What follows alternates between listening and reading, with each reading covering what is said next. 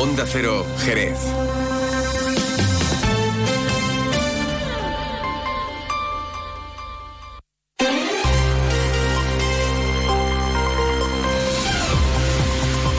Más de uno, Jerez.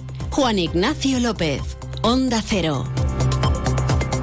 Hola, muy buenas tardes. A poco más de 24 horas para el comienzo de la vigésima octava edición del Festival de Jerez está todo preparado y lo más importante, lleno en los cursos formativos, pata indispensable y fundamental de esta cita con el flamenco. Enseguida se lo vamos a contar porque estamos muy pendientes del puerto de Algeciras hasta donde se han ido agricultores, organizaciones agrarias y cooperativas agroalimentarias procedentes de todas las comarcas de la provincia. La intención, bloquear lo que es el puerto más importante en España de entrada precisamente de productos del sector eh, primario. Enseguida se lo vamos a contar. Es jueves 22 de febrero. A esta hora tenemos cielo mayormente despejado. Eso sí, algunas nubes. El termómetro marca 18 grados. Hay otros asuntos de actualidad que les contamos en titulares.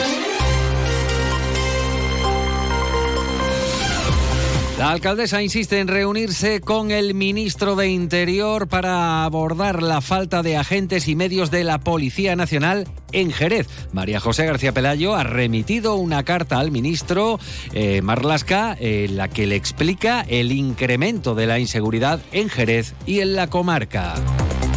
La Junta prepara el inicio de la obra del Laboratorio de Control Oficial Agroalimentario de la provincia de Cádiz. El edificio va a suponer una inversión de 2.600.000 euros. Se ubica en un solar cedido por el Ayuntamiento de Jerez.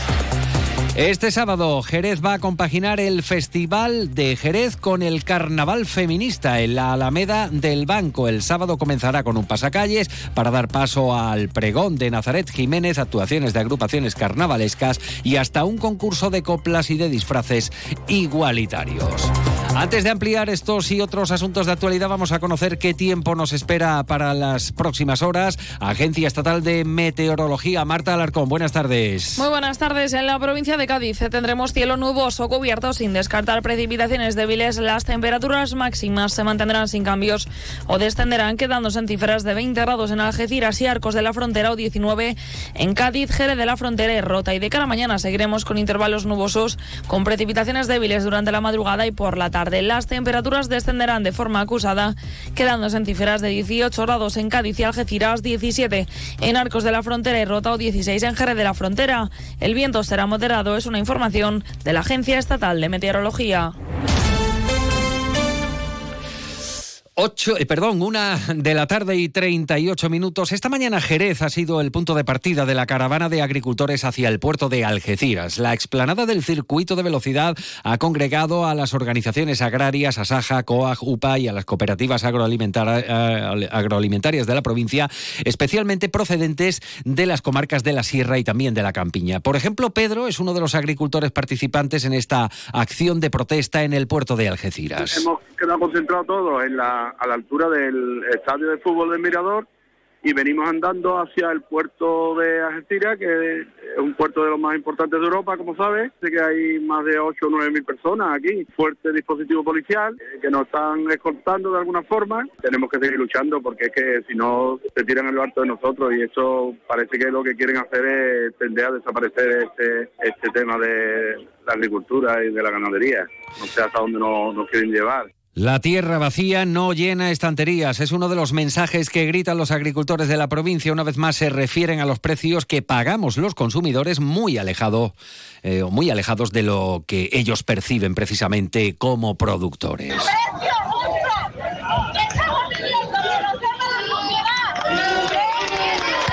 El campo gaditano reclama un cambio de rumbo en las políticas agrarias que asfixian al sector y un plan de choque específico para la provincia, incluidas soluciones ante la falta de agua. Precisamente nos vamos hasta el puerto de Algeciras, donde está nuestro compañero de Onda Cero Algeciras, Alberto Espinosa. Alberto, buenas tardes. ¿Cuál es la estampa a esta hora? Hola Juan Ignacio, buenas tardes. Pues tras un momento de tensión eh, con cargas policiales ha llegado la calma y ahora otra vez se ha reactivado esta protesta de las asociaciones agrícolas, muchas llegadas desde la campiña de Jerez, pero prácticamente de toda la provincia y buena parte de Andalucía. De momento no pueden acceder al acceso norte, eso sí, la carretera la tienen cortada y no descartan acudir a la autovía eh, que conecta Jerez eh, con los barrios, algo que no estaba previsto y que ha sido el detonante de los momentos de mayor tensión. Más de 150 agentes de la policía y varias eh, furgonetas están ahora mismo debajo del puente del acceso norte del principal puerto de nuestro país. La protesta sigue, han dicho desde COAC que están dispuestos a estar aquí no solo hasta las 6 de la tarde, sino los días que haga falta. Gracias, Alberto. Sonido directo desde el puerto de Algeciras. Por cierto, que ayer la Diputación de Cádiz trasladaba su apoyo al sector agrario con la aprobación de diversas mociones en el Pleno. Antonio Aragón es diputado provincial. El campo es uno de los pilares que garantiza nuestra alimentación diaria y que merece un respeto y un respaldo también, pero también políticas efectivas que defiendan los intereses de este sector ante tan delicada situación que estamos atravesando. Queremos que se establezca un diálogo permanente desde el Gobierno de España con la comunidad autónoma andaluza, de la mano de todas las entidades y organizaciones para una mejor PAC y más acceso a mecanismos excepcionales de ayuda, a fin de minimizar las pérdidas económicas para el sector primario. Una de la tarde y 41 minutos aquí en Jerez. Estamos en la víspera de la jornada inaugural del Festival de Jerez 2024. Se trata de la vigésima octava edición cuya inauguración en el Teatro Villa Marta encabezará Sara Varas y su espectáculo Vuela. Además hará doblete mañana viernes y el sábado 24. Entre el 23 eh, de febrero y el 9 de marzo serán un total de 50 espectáculos que incluirán estrenos. La alcaldesa María José García Pelayo ha subrayado rayado en el Teatro Villamarta que la ocupación en los cursos formativos, pilar sin el que no tendría eh, sentido esta convocatoria, está completa. Quiero darle dos buenas noticias. Una es que los 45 cursos que se van a realizar eh, van a estar dirigidos a 1.100 cursillistas de 30 países y que ahora mismo la ocupación de los cursos es del 100%. Por lo tanto, ello pone en evidencia la buena salud del Festival de Jerez y sobre todo la categoría internacional que se reconoce al Festival de Jerez, categoría que no solamente eh, se vincula a los artistas que participan en el festival, sino también a la gran programación eh, formativa que lleva consigo. Les pedimos disculpas por el sonido deficiente, pero es el que se nos ha facilitado en esta rueda de prensa de presentación del Festival de Jerez. Abre la cita dos días, como les acabamos de comentar, Sara Varas con su espectáculo Vuela. El domingo le toca turno a la compañía de Fuensanta La Moneta y el martes 27 llega a las tablas del Villamarta un paisano, Joaquín Grilo. Entre los espectáculos en el primer espacio escénico de Jerez, en esta edición del festival están Farruquito, Juan el Moreno, David Coria, Úrsula López, Mercedes Ruiz o Manuela Carrasco. En esta 28 edición no solamente contaremos con artistas consagrados que claramente ejemplifican la madurez del flamenco, también con jóvenes talentos y por supuesto habrá, eh, grandes artistas eh, jerezanos.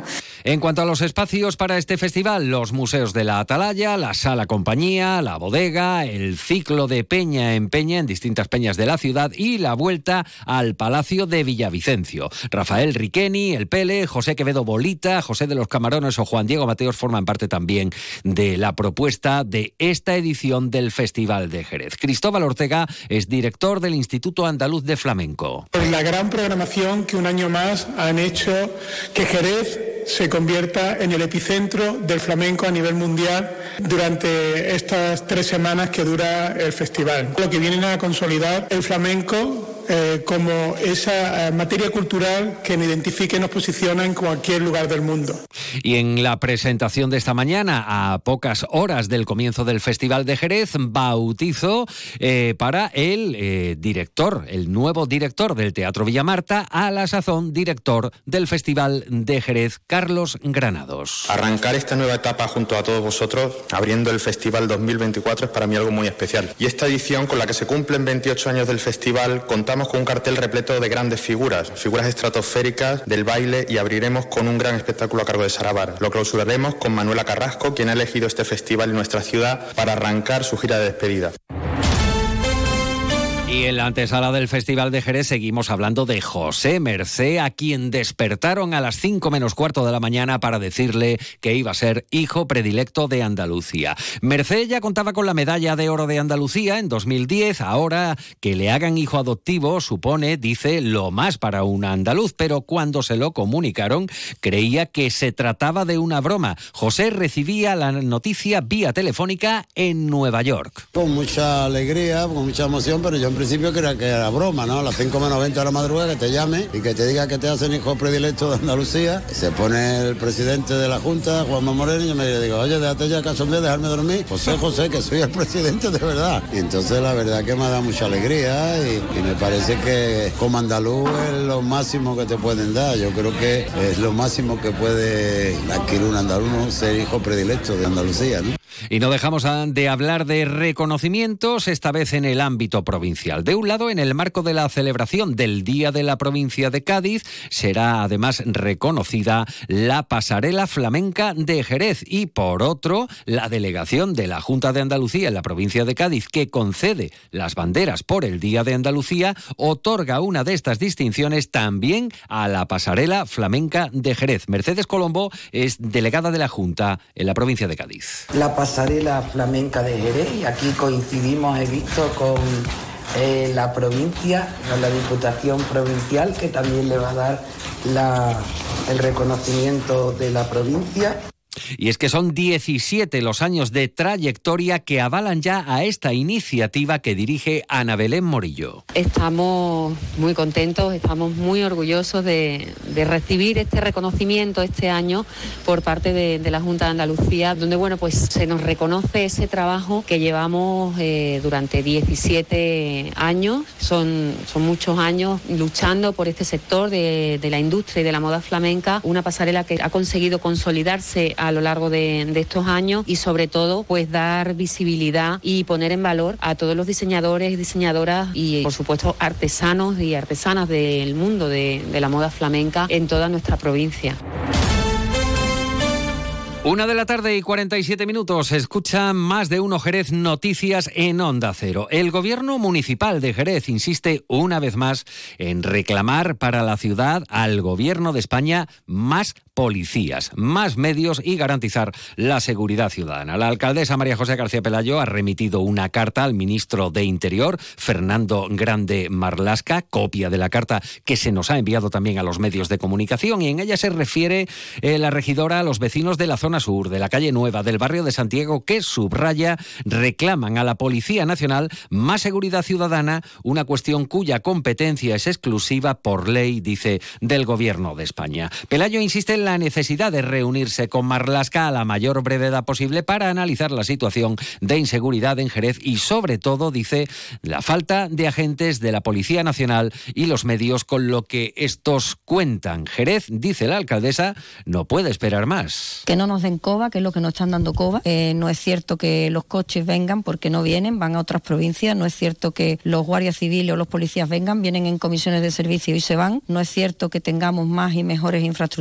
no es cierto. Lo importante es que nos digan la verdad, que cojan de una vez el toro por los cuernos y que entre todos lo que tenemos que hacer es que no ganen los malos. Los malos son los otros. Tenemos que unirnos los buenos para plantarle cara a los malos y acabar de una vez por todas con esa lacra que es la de la droga. Y más que la droga, el tráfico de droga, que creo que es lo, el auténtico problema que, bueno, que además arruina muchísimas vidas y en otros casos mata. ¿no? Una de la tarde y 40 minutos y 49 minutos. Sepan al cierre que Jerez tiene una nueva cita el próximo día 24 con la quinta edición del Carnaval Feminista impulsado por Ganemos Jerez y que en esta ocasión organiza conjuntamente con la Delegación Municipal de Igualdad y Diversidad. Nazaret Jiménez será la pregonera de esta edición, conocida por sus originales romanceros tras un pasacalles callejero a la una de la tarde y luego el pregón actuarán agrupaciones carnavalescas. Kika González, Ganemos Jerez. Este evento tiene dos objetivos, claramente. Por una parte, generar un espacio donde las mujeres sean protagonistas, un espacio donde las mujeres reivindiquen el, la igualdad. De y también reclaman el apoyo institucional del carnaval en Jerez. Hasta aquí la información local. Ahora se quedan con otra información ya de ámbito regional aquí en la sintonía de Onda Cero. En la realización técnica estado Pepe García. Continúan informados en Onda Cero. Onda Cero Andalucía, sobre todo. En Onda Cero.